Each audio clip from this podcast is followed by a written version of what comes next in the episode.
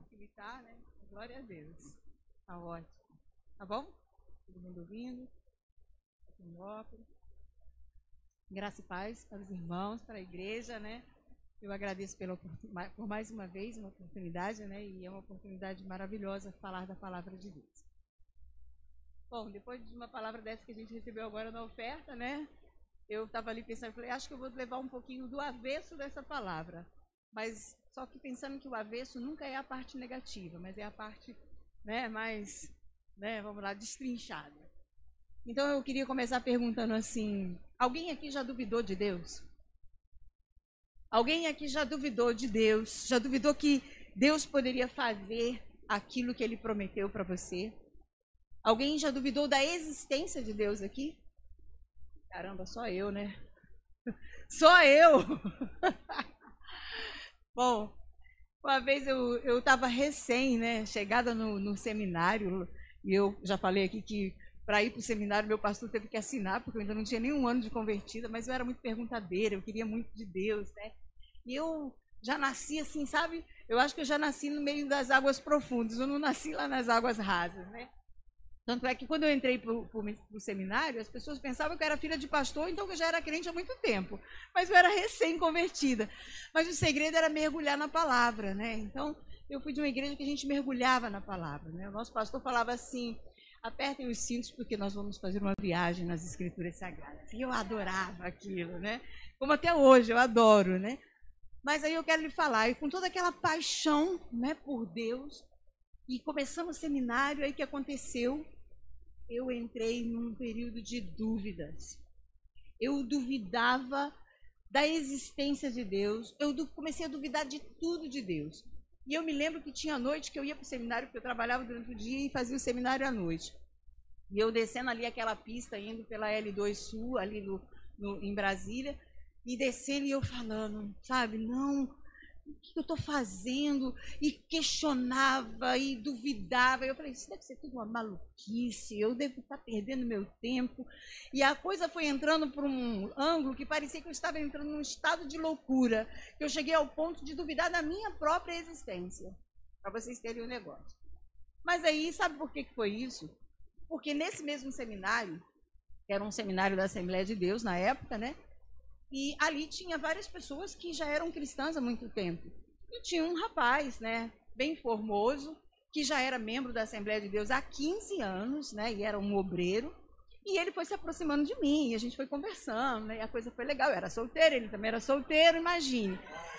E eu tinha os cabelos grandes, gente, para vocês acreditarem. Cabelo enrolado e grande.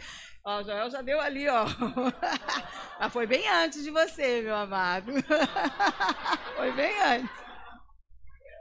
Só que, gente, aquilo que a palavra de Deus fala lá em Coríntios, que os ministros de Satanás penetram na igreja, é uma pura verdade. Foi ali no seminário que eu comecei a ter essas experiências espirituais, assim, sabe, de libertação e de confronto mesmo com, com o mundo espiritual.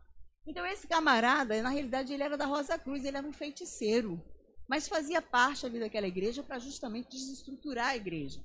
E aí, ele se aproximando de mim, o que, que ele fez? Ele me deu um presente. E aquele presente foi justamente esse resultado dessa crise braba de, de, de, de, de, de dúvidas. Ele me deu umas fitas, que eu me lembro até hoje como é que eram aquelas fitas, né? Bonitas, coloridas, eu lembro das cores, tudo daquelas fitas. Eram sete fitas para que eu amarrasse o meu cabelo, porque eu vivia também muito amarrado, porque né, a gente não tinha aqueles creme, né? Eu não era casado com o Joel, né? Aí já viu, né? Aí, o que aconteceu? Era dúvida. Comecei, depois de uns cabelos amarrados com aquelas fitas, olha, eu fiquei mesmo enfeitiçada comecei, entrei num processo de dúvida atroz. Foi uma coisa assim terrível. E como é que eu saí dela? Clamando a Deus. Clamando porque eu não tinha me despertado. Mas Deus, depois foi durante o próprio seminário, Deus foi me mostrando quem era aquela pessoa. E Deus foi me mostrando também outras estratégias que Satanás estava usando, inclusive no seminário e na, em algumas igrejas daquele, daquele hall ali. E aí, graças a Deus, Deus desfez. Mas eu me lembro de um dia que eu cheguei a um ponto assim de dúvida tão grande que Deus ele não usava os argumentos da Bíblia comigo, porque eu estava duvidando até da Bíblia, mas eu ia para o seminário, mesmo assim eu ia. Mas não era crises vindo do seminário, era crises vindo daquela obra de feitiçaria. E aí um dia Deus falou assim para mim assim, Severina, preste atenção na história do homem na história da ciência humana. Eu, ah, sim, Deus. Aí Deus falou assim, como é que a ciência do homem, como é que a história do homem é dividida? E aí eu me lembrei, antes de Cristo e depois de Cristo. Aí ele falou, precisa mais? E aquilo foi um reforço para mim. Eu, ai, Senhor, obrigado, obrigada, Senhor. Porque eu duvidava de tudo, eu duvidava, eu achava que, que a história de Jesus era uma lenda. Eu comecei e ia estudando, mas foi tudo fruto daquilo. E aí, queridos, eram dúvidas embaladas pela feitiçaria, pelo próprio Satanás. Mas a Bíblia mostra também para a gente, né, que a dúvida também, ela é uma atitude humana e muitas vezes até necessária e outras vezes não. Mas o que é duvidar, né? Duvidar é não ter certeza sobre uma realidade, né, de um, de um fato. Duvidar é vacilação. Duvidar é ter suspeita. Duvidar é indecisão. Duvidar é ter dificuldade em crer. E aí a gente poderia dizer outras coisas mais. E aí a Bíblia fala também sobre uns camaradas aí que também duvidaram de Deus. Eu não fiquei sozinha nessa. Claro que eles não foram pegos pela feitiçaria, eu fui, mas Deus me tirou dela. Mas eles eram homens de Deus. Lucas é, 1, 20, você vai ler ali a história de Zacarias, que era um sacerdote de Deus. E a sua esposa era estéreo. E perto de Jesus Cristo vir ao mundo, a esposa dele ia engravidar por um milagre de Deus. Então, antes disso, ele recebe uma visita de Deus através de um anjo no templo. E o anjo, e o anjo fala para ele: Zacarias, tua mulher vai engravidar, você vai ser pai, né? E, e ele seria o pai de João, João Batista, aquele que era o precursor, que preparou o caminho para Jesus. E aí o que, que ele fez? Como é que pode ser isso? Já somos idosos, né? A mulher já é idosa, no mínimo já deveria ter, né? Estava igual, igual ali a, a, a Sara, né? Sem mais o costume das mulheres. Como é que vai ser isso? Aí o anjo falou assim: só porque você não acreditou, então você vai ficar mudo não vai falar nada, vai ficar falando em libras. Aí eu acho que foi aí que começou as libras, sabe? Foi aí que começou as libras. E aí, até que você veja o cumprimento. E assim foi. Se você ler, não vai dar para a gente ler, né? mas você vai ler isso aí. Tem um outro caso também, que está lá em 2 Reis, capítulo 7, versículo 2. Né? No capítulo 7, ele fala que é, no 6 antes, né? Segundo Reis antes, você vai ver que Israel estava passando por uma fome tremenda era uma crise, porque estava sendo assediado pelos inimigos, os inimigos cercavam Israel, e a fome chegou a tal ponto, a Bíblia narra, que as mulheres de Israel começaram a comer o filho de uma das outras. Isso está na Bíblia, queridos. Sabe aquela coisa assim? Não eram, não eram canibais, mas, no entanto, de repente a nação de Israel começa, a mulher comer, comer. Hoje, hoje a gente come meu filho e amanhã eu como do seu, tá bom? Aí, aí o rei passa e as duas estavam brigando, porque uma com, deixou comer o filho dela, e aí depois, quando chegou na hora de comer o filho da outra, não, não, não, não, e ela escondeu. E o rei, com isso, rasga a roupa, não sei o quê. Aí vem o profeta, Eliseu, e o profeta fala assim: Rei, amanhã, a estas horas, a gente vai ter um quilo de farinha vendido por tanto. Não sei quanto, mas né, aí a Bíblia fala lá, eu não sei como que seria atualizado, talvez por um real hoje, atualmente, né? Aí o capitão né, do exército e aquele que era homem de segurança ali do rei, e fala bem assim: nem que Deus abrisse as comportas do céu, as janelas dos céus, isso é impossível.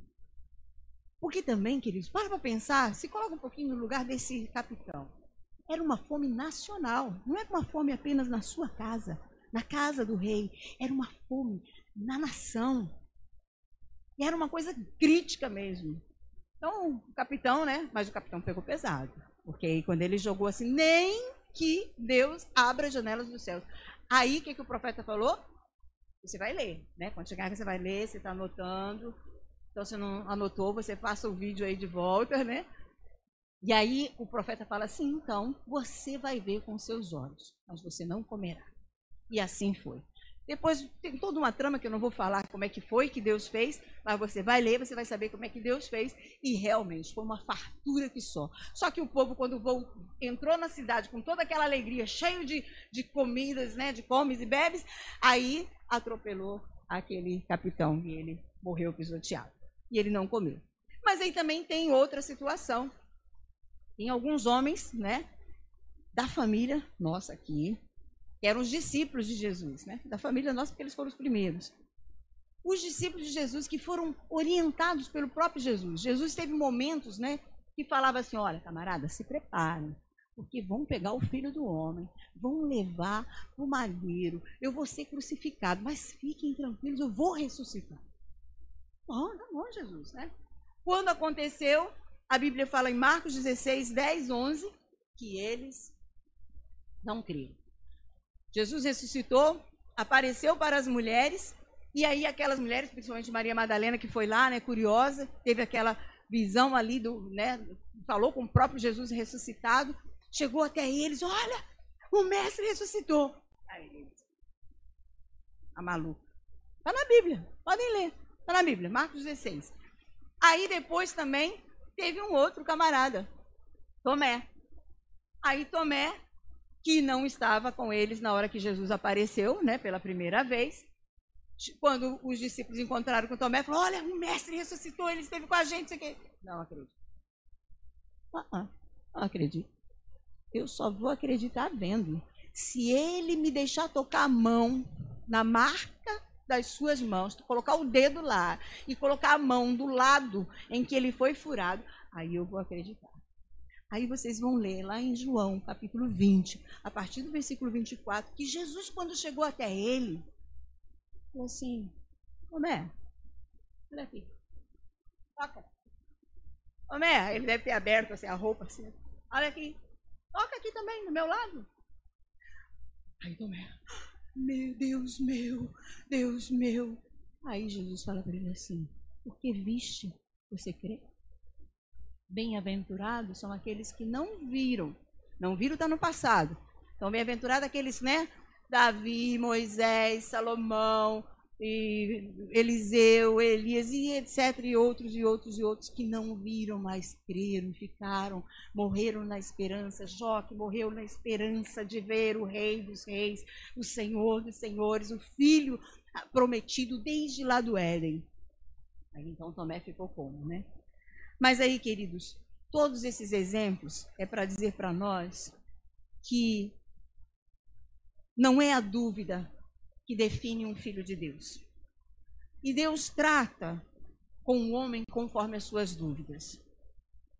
E nesta noite, eu gostaria de falar de um homem que é para gente um grande exemplo e um exemplo bem atual, Gideão. Está lá em Juízes capítulo 6. E para a gente não perder muito tempo, eu vou começar falando um pouquinho, mas deixa a sua Bíblia aberta em Juízes capítulo 6. E você vai ver que o texto começa dizendo assim que Israel estava cercado pelos midianitas, né, pelos amalequitas, e a gente já falou aqui numa outra pregação quem é esse povo, mas era um povo violento, eram povos inimigos de Israel, e que vinha cercando Israel, e que estava ali é, a Cada vez que eles plantavam, que a plantação estava crescendo, eles vinham como um enxame de gafanhotos. Aqueles homens vinham com seus cavalos, com seus carros e pisoteava tudo. E assim Israel estava vivenciando a fome, vivenciando a miséria e se, e se enfraquecendo como nação. Aí, nesse mesmo texto, você vai ver que aparece o anjo do Senhor, que era um tipo de manifestação de Deus para o povo naquela época. Então, vem o próprio anjo do Senhor e chega para Gideão e fala para ele assim, está lá em é, capítulo 6, versículo 12, fala assim, então o anjo do Senhor apareceu a Gideão e lhe disse, o Senhor está com você, poderoso guerreiro. Aí Gideão, né, apela. Olha só. Ele, ah, Senhor, respondeu Gideão. Se o Senhor está conosco, por que aconteceu tudo isso? Onde estão todas as suas maravilhas e os nossos pais nos, que nos onde estão todas as maravilhas que os nossos pais nos contam quando dizem: "Não foi o Senhor que nos tirou do Egito?" Mas agora o Senhor nos abandonou e nos entregou nas mãos de Midian.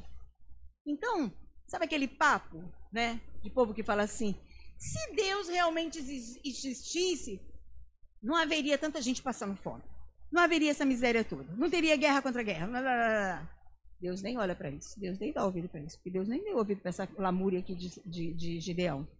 Mas aí ele fala, né? Simplesmente ele entra naquela coisa assim: o Senhor está com você, poderoso guerreiro. O Senhor está com você, poderoso guerreiro. Queridos, Deus ignora aquilo ali que, que Gideão está falando e Deus simplesmente fala para ele assim: olha, vai, né? Vai com a força que você tem, vá libertar Israel das mãos de Midian. Não sou eu quem o está enviando. E mesmo diante disso, Gideão ele vai de novo entrando por outros argumentos, os argumentos da inferioridade. Porque Gideão ele fala aqui no versículo 15: Ah, Senhor, respondeu Gideão, como posso libertar Israel? Meu clã, né, a minha família, é o menos importante de Manassés, e eu sou o menor da minha família. Gideão vai por esse caminho. Gideão era um homem que é, manifesta assim, um processo de dúvidas bem extenso.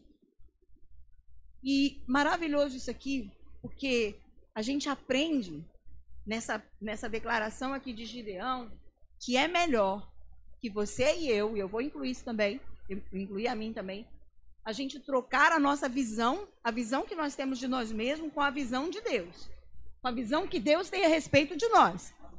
Porque, do contrário, o seu ministério não vai se efetuar.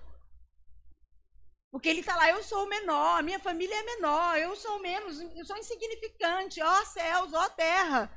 E Deus está falando, ô, ô, ô, poderoso guerreiro. Mas qual é a visão que você tem de você mesmo? Porque a visão que muitas vezes nós temos de nós mesmos não bate com a visão que Deus tem de nós.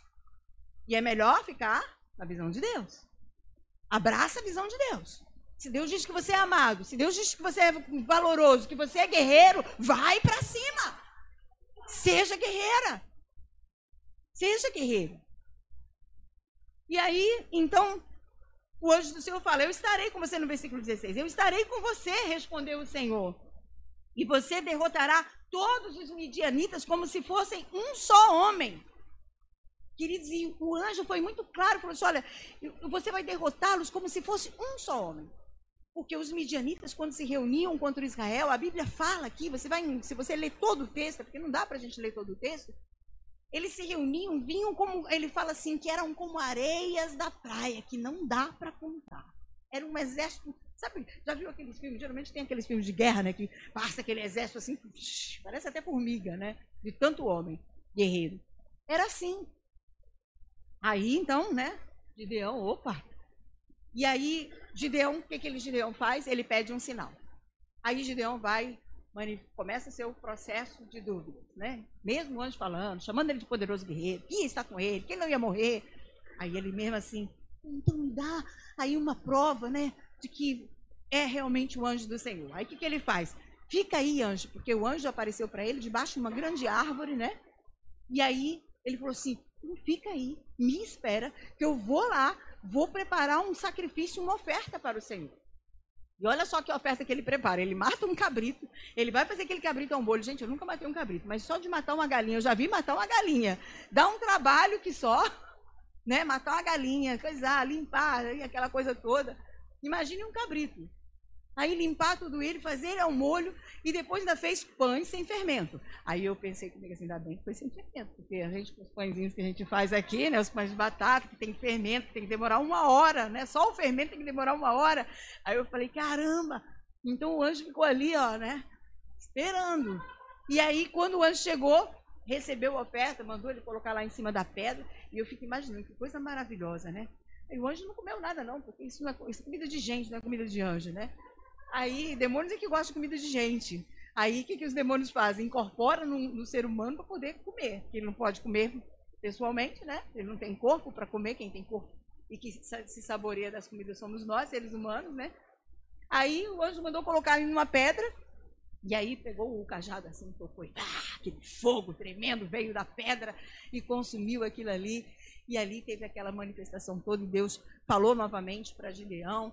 Aí Gideão, diante disso, ai, verdadeiramente meus olhos viram o Senhor, né? E aí o que, que ele faz? Ele adora a Deus ali naquele momento, e aí ele constrói um altar ao Senhor. Isso está ali no capítulo 6, versículo 24. Aí ele construiu o altar, aí logo depois que ele construiu o altar, o que, que Deus falou para ele? Aí Deus colocou ele numa enrascada, gente. Porque Deus pegou e falou assim para ele: Olha só, Gideão, seguinte, você vai destruir o altar de Baal do seu pai. Caramba! Era do pai dele, não era dele, mas Deus estava mandando. Né? E aí falou assim: olha, do lado do altar tem um, um, um, lá um, como é que é? Deixa eu ver aqui. Do lado do altar é, tem um poste, um poste ídolo, né? Que, que, a gente entende como é que é. É aquelas carrancas. Quem já viu aquelas carrancas, né? Não tem umas casas assim que vende coisas, né? Então, né? Aí tem as carrancas lá, né? É isso aí mesmo, gente. Aí tinha aquelas carrancas lá. Aí Deus falou assim: você vai pegar aquelas carrancas, arranca aquele poste e da lenha daquele poste você vai fazer o fogo e sacrifica para mim. Aí, né? Deus fez, ele fez. Ele tremeu na base, ficou com medo, falou, então Deus, o negócio assim, eu vou fazer de noite, porque se eu fizer de dia, vão me caçar. Então eu faço de noite para ninguém ver, né? E foi lá e fez. E sabe o que Deus quer falar com isso, queridos? E realmente, para seguir a Deus, você vai ter que romper com a religião dos seus pais. Era isso que Deus estava querendo falar para Gideão. Olha, seu pai está desviado, seu pai está adorando a ídolos.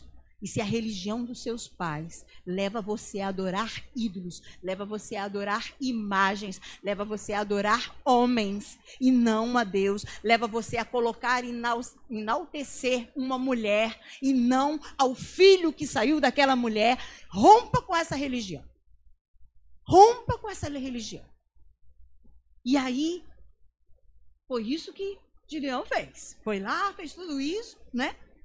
Mas também ainda tem mais um ensinamento. Porque às vezes você pode falar assim: não, pastor, minha mãe era crente, meu pai também era crente. Então sabe o que Deus está querendo dizer para você? Você tem que ser um, crente melhor do que sua mãe, melhor do que o seu pai. Tem que ser. Você tem que romper com a religiosidade. Ah, não, mas minha mãe era pastora. Não importa, você tem que ser maior maior no sentido de intimidade com Deus, maior no sentido de conhecimento com Deus, maior no, na experiência com Deus. Não queira ser igual à sua mãe e ao seu pai. Sua vida, sua salvação é única, é sua e você precisa ter uma relação com Deus. Mas é preciso romper esses laços. Se queremos servir a Deus, é preciso romper os laços com qualquer outra religião que não adore o Senhor como único Deus, eterno Criador dos céus e da terra. E aí, então, o que, aconteceu? No outro dia, o povo fez uma investigação. Né? Aí veio os detetives, começaram a descobrir quem foi, quem fez, o que aconteceu, e aí descobriu que foi Gideão. Aí, quando descobriu que foi Gideão, o que, que aconteceu? Traz aí Gideão, que nós vamos matar Gideão. Imagine Gideão na hora dessa, né, gente?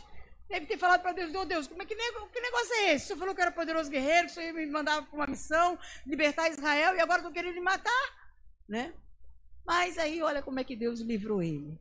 O pai de Gideão teve um acesso ali de, né, de, de, de lucidez espiritual. E aqui no versículo 31, olha o que ele fala. Joás, porém, respondeu à multidão hostil que o cercava. Vocês vão defender a causa de Baal? Estão, é, então, é, peraí, estão tentando salvá-lo? Quem lutar por ele será morto pela manhã. Se Baal fosse realmente um Deus, poderia defender-se quando derrubaram o seu altar. Aleluia, glória a Deus. Caiu numa lucidez espiritual. Se Baal fosse realmente Deus, na hora que o seu altar estava sendo destruído, o que ele faria? Desceria fogo do céu e aniquilaria com, com, com, com Gideão. E aí depois ele, né, ainda profeticamente falou: se alguém lutar por ele, vai ser morto pela manhã. Aí o povo, opa, né? Aí passaram a chamar Gideão de Jerubaal, né? Ou seja, que Baal lute com ele. E, e Baal não lutou com ele, gente. Baal ficou lá na, naquela situação, né? Que vocês já sabem. Mas aí depois Gideão, então, Deus fala que vai libertar, e aí o que, que acontece? Gideão vai e pede um sinal a Deus. Olha, Deus, verdadeiramente Senhor vai fazer isso comigo, então me dá aí um sinal. Aí pediu, colocou um molho de lã, né? Colocou um molho de lã ali na, na terra e falou assim: Senhor, amanhã cedo, que esse molho esteja totalmente molhado, né? E a terra debaixo dele totalmente seca. Aí, ok, Deus foi e fez isso. O molho de lã, ele quando espremeu, diz que né, deu lá uma quantidade imensa de água, mas a terra por baixo do, do molho estava totalmente seca. Não satisfeito, Gideão pede mais um sinal. E aí ele fala: permita-me fazer um teste. Olha só, um teste. E aí ele fala: Senhor, então que dessa vez seja o contrário, que a lã esteja totalmente seca e a terra por baixo da lã esteja molhada. Aí Deus, tudo bem, Gideão. Vamos lá. E no dia seguinte, ele vai lá, o que, que acontece? Ok. Lá estava a lã totalmente seca e a terra molhada pelo orvalho. Aí ele, opa, legal. Aí o que, que ele fez? Convocou o povo para a guerra. Vamos lutar, não vamos ficar de braços cruzados contra os midianitas. E aí então vem o povo, né? Se, seu exército se forma ali. Aí Deus olha para aquele povo todo, para aquele exército imenso, para aquelas pessoas que se apresentaram e fala assim: ah, tem muita gente aí. Tem muita gente. E vão pensar que foi a força deles que, que defendeu eles e que deu o livramento. Então, o seguinte, Gideão, faz o seguinte. Você chega para essa turma toda e fala assim: aquele que tiver com medo, pode ir embora, volta para sua casa. Aí a Bíblia fala que voltaram 22 mil. 22 mil estavam ali, né, tremendo na base e voltaram. E ficaram apenas 10 mil. Imagine, 10 mil, muita gente, mas ainda era muito pouco em relação aos midianitas. Aí Deus fala assim, não, tem muita gente. 10 mil ainda tem muita gente. Aí o que Deus fala?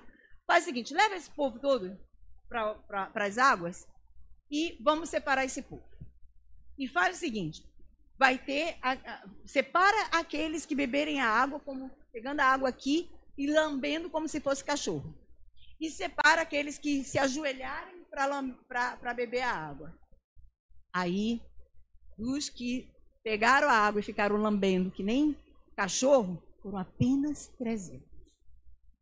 E o restante, 9.700, teve que ser dispensado. Queridos, a obra que Deus tem para nós, a obra que Deus tem para você, os desafios, e o verdadeiro desafio é sempre além daquilo que você pode. É sempre além. Deus ele sempre vai te colocar num ministério sempre para cima, sempre além daquilo que você pode. E, e bom é que você deseje para além daquilo que você pode. Sabe? Porque o verdadeiro desejo não é aquele que, sabe, está dentro das suas possibilidades, mas sempre que te coloca para frente. E Deus vai sempre te colocar é nesse nesse é, nessa situação. Deus vai sempre colocar diante de você desafios que vai sempre exigir de você muito mais. Mas não para que você se desespere, mas para que você entenda que é do Senhor, que vem do Senhor o livramento. E aí então o que, que aconteceu? Aí vem o quarto sinal. Mas esse quarto sinal não foi pedido por, por, por, por Gideão. Está lá em Juízes capítulo 7, versículo 10. Que aí, na realidade, eu acho que Deus deve ter olhado assim para a situação de Gideão. Ele já deveria, deve, deveria estar constrangido de pedir tanto sinal, né? Mas Deus viu que ainda havia medo. Havia medo nele. E aí falou assim para ele: Olha, se você está com medo de atacá-los, desça ao acampamento com o seu servo cura e ouça o que estiverem dizendo. Aí ele foi na madrugada. Aí quando chega lá tinha dois homens. Ele perto assim das tendas, ele escutou dois homens falando assim: "Olha, tive um sonho". Aí o outro: "Ah, é? Como é que é?" Aí ele falou assim: "Olha, eu sonhei que tinha um pão de cevada rolando, vinha rolando dentro do acampamento midianita e atingiu a tenda com tanta força que ela tombou e se desmoronou. Aí o outro camarada falou para ele assim: isso é a espada de Gideão que vai vir contra nós, os midianitas. E Deus vai entregar, vai nos entregar na mão dele. Aí Gideão com isso, opa! Porque não eram os israelitas que estavam falando isso, eram os próprios midianitas. Deus estava ali usando a própria boca do inimigo para falar com ele. E aí ele, então, opa, sim. Aí ele se encoraja, vai lá e pega o, o seu exército de 300, né, contra milhares, e estrategicamente ele divide ali o pessoal em três grupos, né? Eu imaginei assim, pelo menos um grupo de 100 100, deu uma espada, deu, deu uma tocha, deu uma, um, um, vaso ali de barro, né? E falou assim, ó, façam o que eu fizer. E aí o povo foi. E aí então o que acontece? Ele consegue a batalha. Mas foi muito interessante que Deus fala assim que naquele momento, quando eles quebraram, tocaram as trombetas, quando eles troca, tocaram as trombetas, quando eles é, estiveram ali fazendo, ah, quebrando aqueles vasos, os midianitas se assustaram com aquilo na madrugada. E a Bíblia fala que ele fez com que os homens se voltassem uns contra os outros. Está no capítulo 7, versículo 22 que os homens, os midianitas, se voltassem uns, contra os outros. Então não foi nem preciso eles lutarem. Sabe? Uma coisa maravilhosa. Né? E bom também que os nossos inimigos já estão derrotados lá na cruz. Ele, ele só fala assim: você só tem que pisar. Só tem que pisar. Porque ele te dá autoridade sobre serpentes, escorpiões, sobre toda a força do inimigo. Você só pisa, camarada. Só pisa, porque a derrota já foi dada por ele. Quem poderia derrotar Satanás? Foi ele que derrotou. Glória a Deus por isso. Aí, ok, a batalha, aí os midianitas, tem um grupo que sai correndo, isso está tudo aqui, gente. Eu só estou contando para a gente acelerar aqui e a gente poder ter tempo de falar tudo. Aí os midianitas correram, alguns grupos conseguiram fugir, esses que conseguiram fugir, então Gideon arregimenta o povo, aí manda chamar o povo e vamos lá.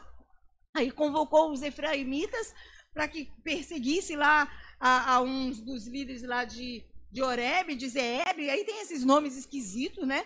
Mas o que, que ele acontece? Ele vai, o, aí os efraimitas vai lá, mata esses camaradas, acaba com esse exército, mas depois ainda vem para Gideão. Aí vem crítica. Na Bíblia fala que eles criticaram duramente a Gideão. E sabe qual era a crítica? Como é que você foi para a guerra e não nos chamou? Como é que é, né? E sabe, queridos, isso fala de que fazer a vontade de Deus desperta muitas vezes incompreensões, principalmente nos da, da sua família. Porque os efraimitas eram judeus, eram israelitas.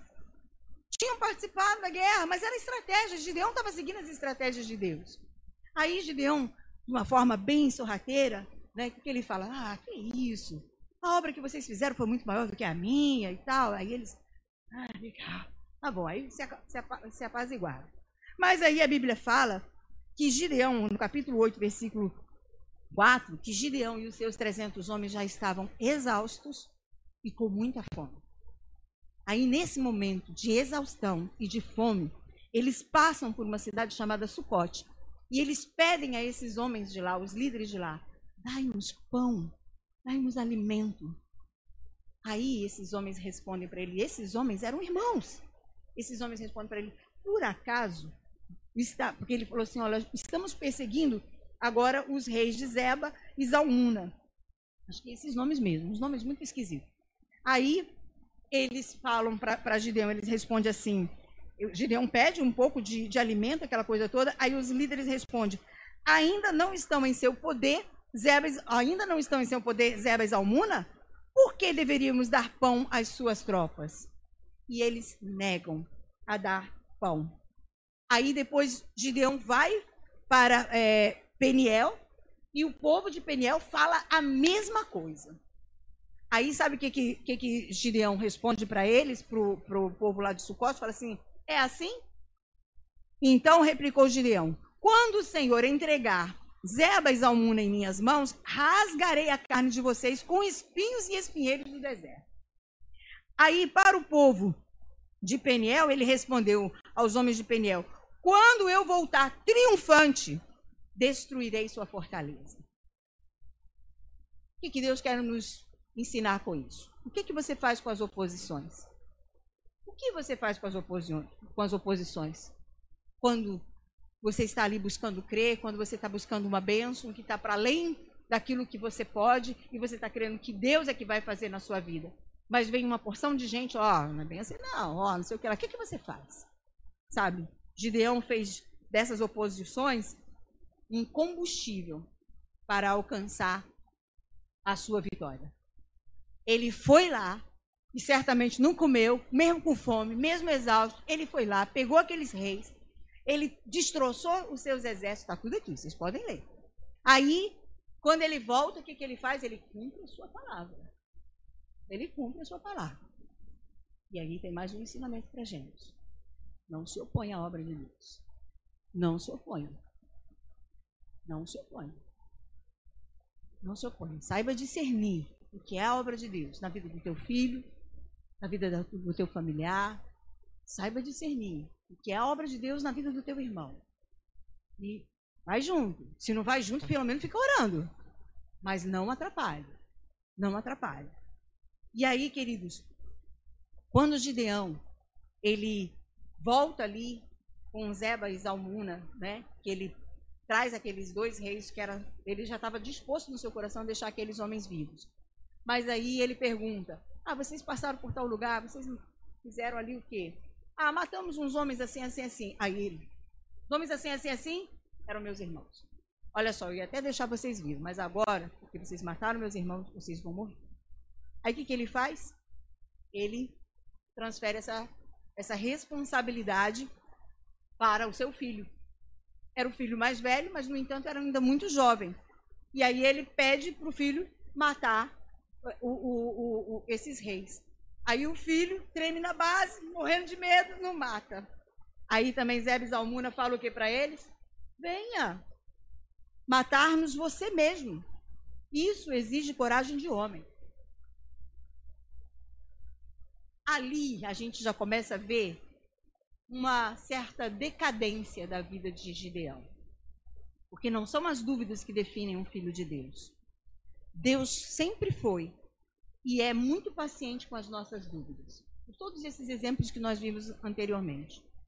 Porém, queridos, são os nossos comportamentos, são as nossas decisões diante das oposições e das oportunidades tentadoras do prazer que podem é, que, podem, é, que pode não somente definir nossa vida, como também trazer consequências sobre a nossa família.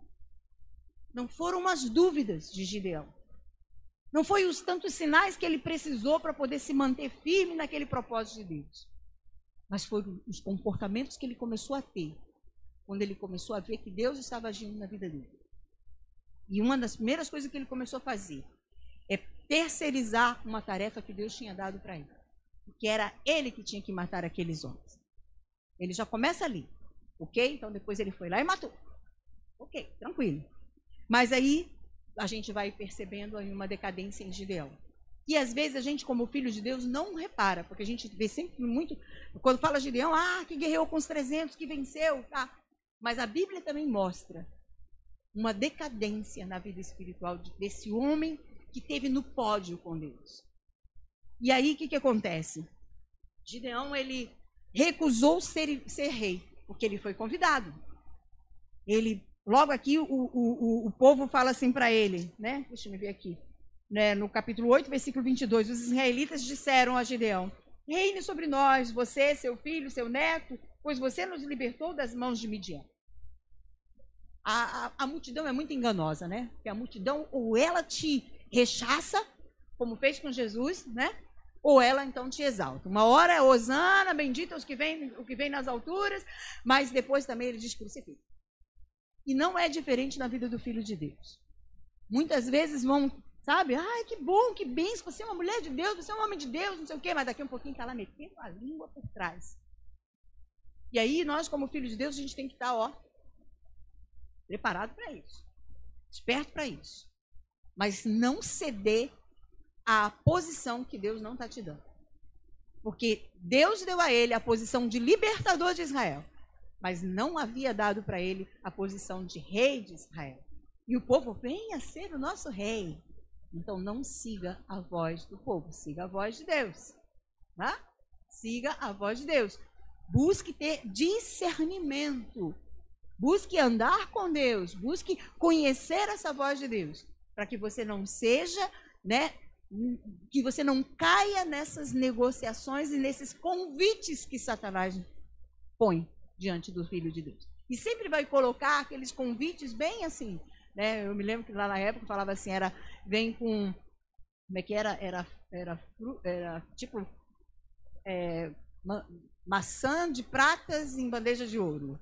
É assim que Satanás faz. Aí então ele, opa, não, não, não, não, rei eu não vou ser não, de jeito nenhum. Ele recusou ser o rei, mas aí em compensação, Gideão cobiçou do despojo que pertencia ao povo. Olha a derrota de Gideão. Ele fala assim: Não reinarei sobre vocês, respondeu Gideão. Aí ele fala que nem meu filho, nem não sei o que, não sei o que. Aí depois ele fala assim, é, no versículo 23, aí, no versículo 24, ele fala assim: E prosseguiu: Só lhes faço um pedido, que cada um de vocês me dê um brinco da sua parte dos despojos. Os ismaelitas costumavam usar brincos de ouro. E aí vai mais aquelas coisas todas. Aí ele cobiça. E aqui tem um ensino para nós, como igreja do Senhor, para nós, ministros do Senhor. E quando eu falo ministro do Senhor, não estou falando só para o pastor, e para pastor e para mim, não. Estou falando para cada um de vocês. Porque a Bíblia diz que ele comprou com seu sangue e os constituiu reis e sacerdotes. Você querendo ou não, você é sacerdote. Você querendo ou não, você tem ministério. No, no, no, na, na vida cristã é por aí. Antigamente, lá nessa época de Gideão, o Espírito Santo vinha sobre um, sobre outro, sobre um, sobre outro. Mas aqui não, é sobre todos. E é nós que vamos ou dar vazão para esse Espírito em nós, ou vamos, sabe, extinguir. É o que Efésios 4 fala. Ou você dá vazão ao Espírito Santo na sua vida, ou você vai extinguir. E o Espírito Santo vai ficar ali, ó, só de lado, até sair. Aí, isso tem um ensinamento. A área financeira tem sido uma derrota para muitos ministros de Deus. A gente sabe que o enriquecimento indevido tem sido uma ruína para muitos ministérios atualmente. E foi assim para Gideão. E Gideão não tinha que cobiçar aquilo que não lhe pertencia. Era do povo. Era do povo. E aí, depois, para completar, Gideão faz um manto sacerdotal e colocou lá na sua cidade de Ofra. E aí o que aconteceu? A Bíblia fala que aquele manto veio a ser uma armadilha para Gideão e para sua família. Ou seja, Gideão começou a fazer aquilo que Deus não mandou. Olha, queridos, eu vou lhe falar uma coisa. Hoje em dia, que às vezes a gente recebe de pessoas, pastora, ora pelo meu casamento. Sim, ah, que bom. Aí quando você vai ver, é um casamento que já começou todo errado. Sabe? Que primeiro a Bíblia fala, não vos coloquei sob jugo desigual. Mas aí a camarada ou o camarada vai lá no mundo, pega do mundo, sendo que tem tanto na igreja, mas vai no mundo. Que era bonitinha, porque é bonitinho, vai no mundo, pega do mundo. Aí casa do mundo, mas na casa dentro da igreja, né? Quer que o pastor faça a cerimônia. Aí quando vem a luta, era pelo meu casamento. Mas o casamento estava totalmente fora dos princípios de Deus. Não sou a favor de separação. Mas, infelizmente, algumas separações vão acontecer. Porque está fora do princípio de Deus. Já começou tudo errado. Sabe? Aí faz as coisas erradas, aceita coisas erradas. Aí depois quer oração. Aí às vezes também nem é casado. Nem é casado. Mora só junto. Pastor, ora pelo meu marido. Eu me lembro, olha, gente, é porque não dá tempo. Mas eu me lembro de uma vez que eu estava no monte orando. Aí, uma mulher chegou para o nosso grupo assim. Nesse dia, pastor não estava, não, que estava trabalhando, que era durante o dia. Aí, é, é, meu, o grupo assim que a gente estava descendo, aí uma mulher veio e entregou uma mensagem para um, para outro do grupo, e eu estou lá. Aí ela, não, eu sou uma pastora, não sou missionária, ela falou assim, que era de uma mesa de oração, não sei o quê, e foi entregando, então, tá bom.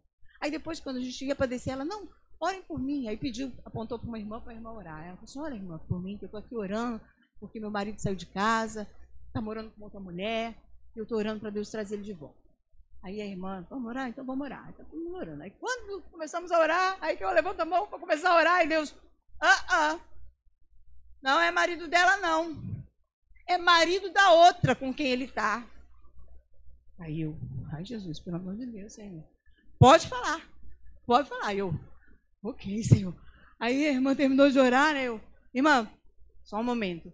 Deus me falou que ele não é teu marido, não. Você é casada com ele? Não. Você casou no, no, no, no civil e no religioso? Não. Ele não é teu marido, não, irmão. Ele é marido da outra mulher com quem ele está. Olha, eu falei pro Joel, né? Quase que eu desci do monte rolando.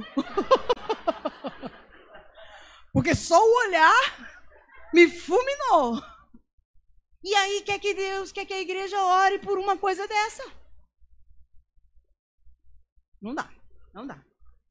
Aí vem cá, Gideão, ele toma uma outra decisão terrível. E eu fiquei pensando assim, se Gideão fosse da nossa época, gente, Gideão tava tinha quebrado totalmente.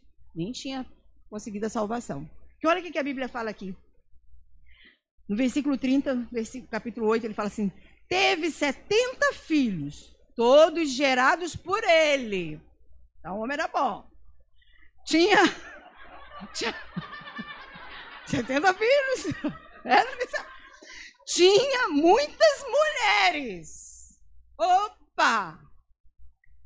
Olha o negócio aí. Tinha muitas mulheres. Imagine se ele fosse da época da internet. Que o homem não precisa nem sair de casa. Precisa sair de casa? A mulher precisa sair de casa para ter outro? Precisa não, queridos.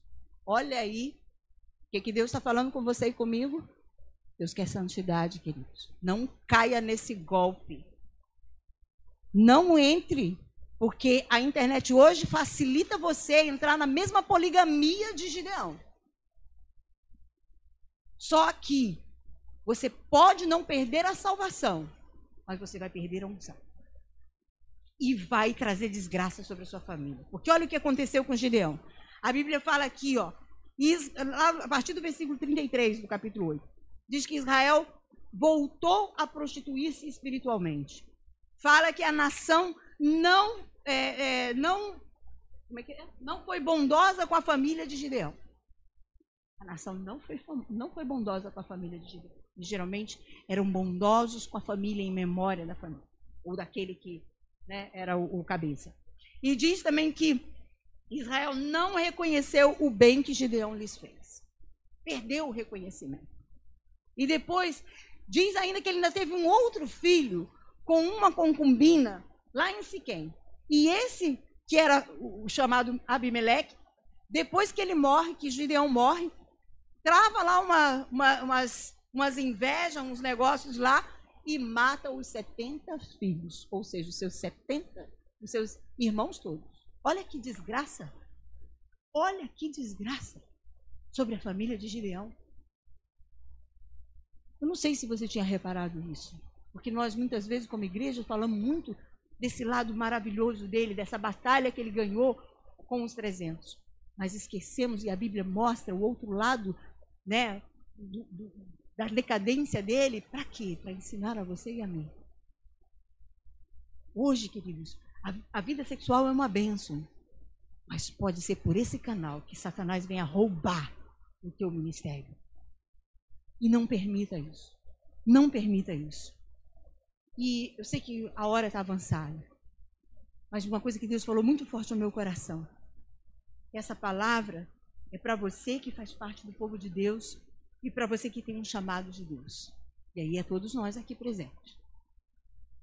E o maior impedimento na vida espiritual de um ser humano não são as dúvidas, e sim querer estar com Deus, querer fazer parte de Deus, do povo de Deus, sem guardar os princípios de Deus e sem aprender com a palavra de Deus.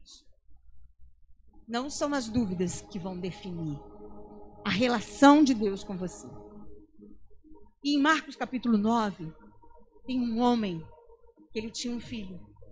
E aquele filho estava terrivelmente endemoniado. Era impossível para aquele homem, ele já tinha apelado para todos os recursos e até para os discípulos de Jesus. Nem os discípulos de Jesus tinham conseguido é, é, libertar aquela criança, aquele menino. E aí, quando Jesus chega, ele fala: ajuda-me na minha incredulidade. Dependendo um pouco da, da, da, da versão. Mas em outras palavras é exatamente isso: ajuda-me na minha incredulidade. Porque Jesus falou assim: tudo é possível aquele que crê. E ele admitiu que ele tinha pouca fé ali naquele momento. Mas Deus foi com ele. Jesus não olhou para a sua incredulidade, Jesus não olhou para as suas dúvidas. Nós, como filhos de Deus, nós podemos até ter dúvidas. Porque muitas vezes os desafios de Deus são sempre para cima, são sempre além daquilo que nós podemos. Mas uma coisa é certa: Deus é fiel. E Deus vai tratar com você conforme as suas dúvidas. Do que você está duvidando? Você está precisando de uma bênção? Você está precisando de uma cura? Você está precisando de quê?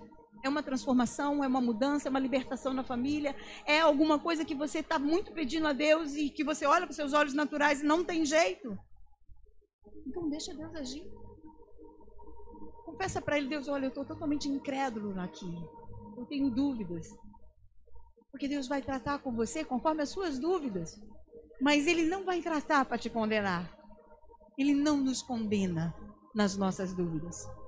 Mas os nossas, as nossas escolhas erradas, mas as nossas, os nossos comportamentos que quebram princípios, que se afastam de Deus, vai realmente retirar essa presença maravilhosa de Deus. Mas mesmo assim, a Bíblia diz que ele, por amor a uma, a uma que se perdeu, ele deixa as 99 e ele vai atrás. O Espírito de Deus, ele está sempre em busca daquele que, sabe, que ele ama. E uma coisa eu escutei, Deus nunca, Deus é sábio, Deus é tremendo, ele nunca vai pagar tão alto preço por aquilo que não vale nada. Às vezes você fala assim, ah, eu, sabe, eu não sei, eu não tenho você duvida de você mesmo, você duvida da sua capacidade, você duvida do seu potencial. Mas uma coisa é certa: Deus não pagaria tão alto preço por algo que não tem tão grande valor. Independente das suas dúvidas, eu te convido a você colocar diante de Jesus as dúvidas. Coloca todas as dúvidas, que Ele vai tratar cada uma delas. Mas abre o teu coração para viver os princípios de Deus. Não negocie a tua unção não negocie. Sabe? Não abra mão. Sabe? Essa experiência com Deus. Não abra. Não tem nada no mundo que possa realmente ser melhor e maior do que a presença de Deus nas nossas vidas. E eu quero orar. Feche os seus olhos nesse momento. Oh, Pai, em nome de Jesus. Nós, como tua igreja, nós colocamos diante de ti as nossas dúvidas, as nossas inquietações, porque muitas vezes os desafios são realmente grandes. E às vezes precisamos de coisas que estão para além daquilo que nós podemos fazer. Uma cura, uma libertação, como às vezes um emprego, às vezes uma oportunidade que tanto necessitamos. Muitas vezes está para além, para além daquilo que nós podemos fazer. Mas obrigada, Deus, porque a tua palavra diz que o Senhor é poderoso para fazer infinitamente mais, além daquilo que pedimos ou além daquilo que pensamos.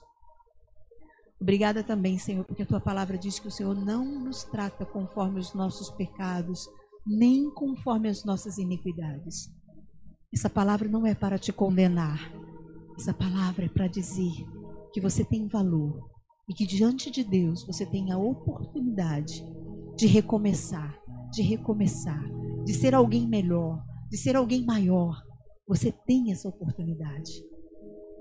Oh Deus, em nome de Jesus, desperta cada coração que aqui está. Se alguém aqui, Deus, está assim, se sentindo muito mal, se sentindo, sabe, como lá embaixo, lá embaixo mesmo, se sentindo como sem futuro, às vezes como sabe, pedindo até para morrer, dizendo que essa vida não tem mais sentido de ser.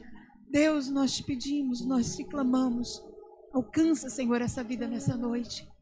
Renova, Senhor, a esperança e a fé em nome de Jesus e manifesta, Senhor, para a tua glória e para o teu louvor. Manifesta a tua presença, Deus. Manifesta a tua presença, manifesta a tua presença, Pai. Muito obrigada, Deus. Manifesta a tua presença. Manifesta o teu amor, que é tão grande, que é tão grande, grande, grande, grande, Pai. Oh, Deus, o que tu fizeste por nós lá na cruz do Calvário. Ah, Senhor, mostra para esse jovem que tu estás com ele. Fala aquilo que o Senhor falou para Gideão, poderoso, valente. Ah, Deus, que cada um possa sair daqui se enxergando como o Senhor nos enxerga. Senhor, em nome de Jesus, para o teu louvor e para a tua glória, nós assim te pedimos, nome de Jesus, e te agradecemos. Muito obrigada, muito obrigada. Quem crê na palavra do Senhor, diga amém. Eu agradeço em nome de Jesus.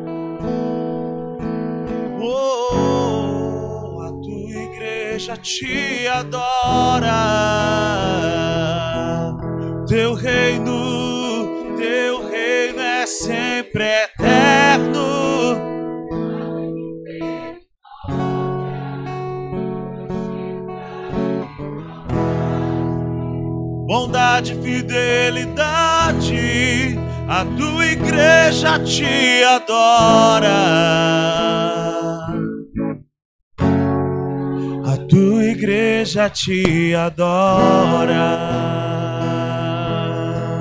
Os reinos se abalam, os reinos se abalam, os povos se curvam, as bocas se abrem, as mãos se levantam para dizer que tu és o rei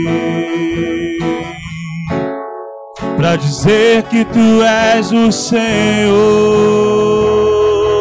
Os reinos,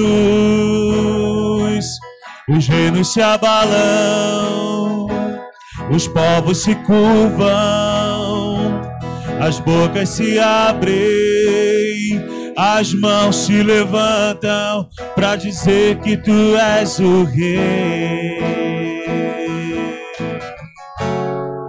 Para dizer que tu és, tu és o Senhor. Levante as tuas mãos e declare: o teu reino é sempre eterno, firmado em misericórdia, justiça igualdade, bondade e fidelidade.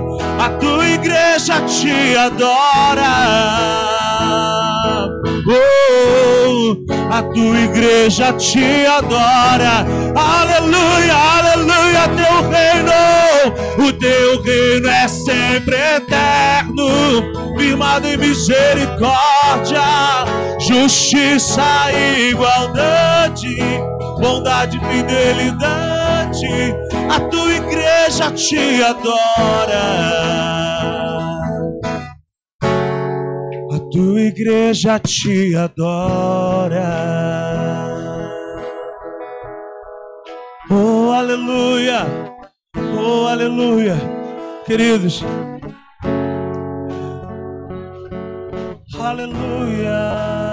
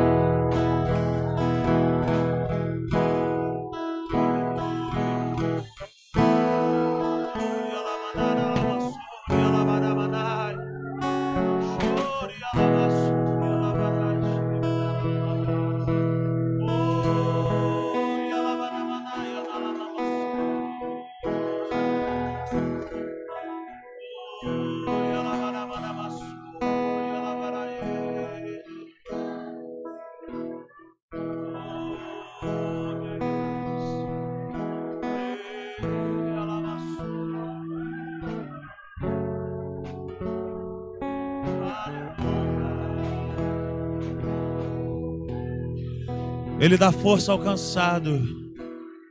Ele renova o abatido. Ele perdoa aquele que errou o alvo. Ele resgata o perdido. Aleluia. Oh, aleluia. Queridos, nós não temos hábito de terminarmos após as 20, 21 horas. É, nós prezamos pelo horário. Nós passamos oito minutos. Mas quando isso acontece, é porque de fato Deus quer se mover na igreja. E aí a igreja não é minha. A igreja não é minha, a igreja é dele. Nós não temos esse hábito, mas nós não podemos colocar o Espírito Santo num aquário e dizer para ele: olha, até aqui tu pode fazer. Quem sou eu, meu irmão, para fazer um negócio desse? Vamos debaixo dessa palavra, vamos debaixo desse mover.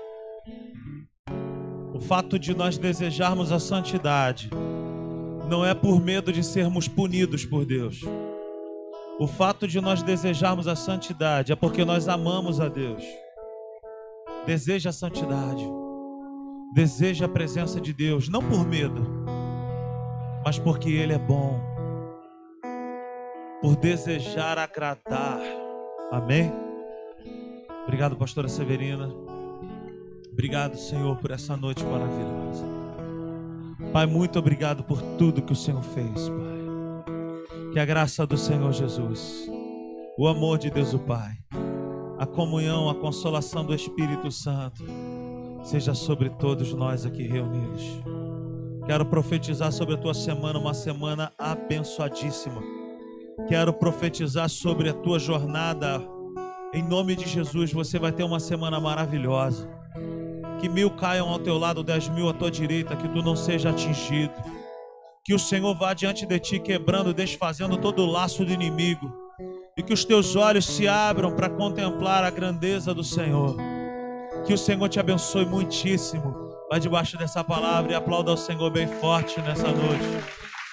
Aleluia, tua igreja te adora. Aleluia, aleluia, aleluia.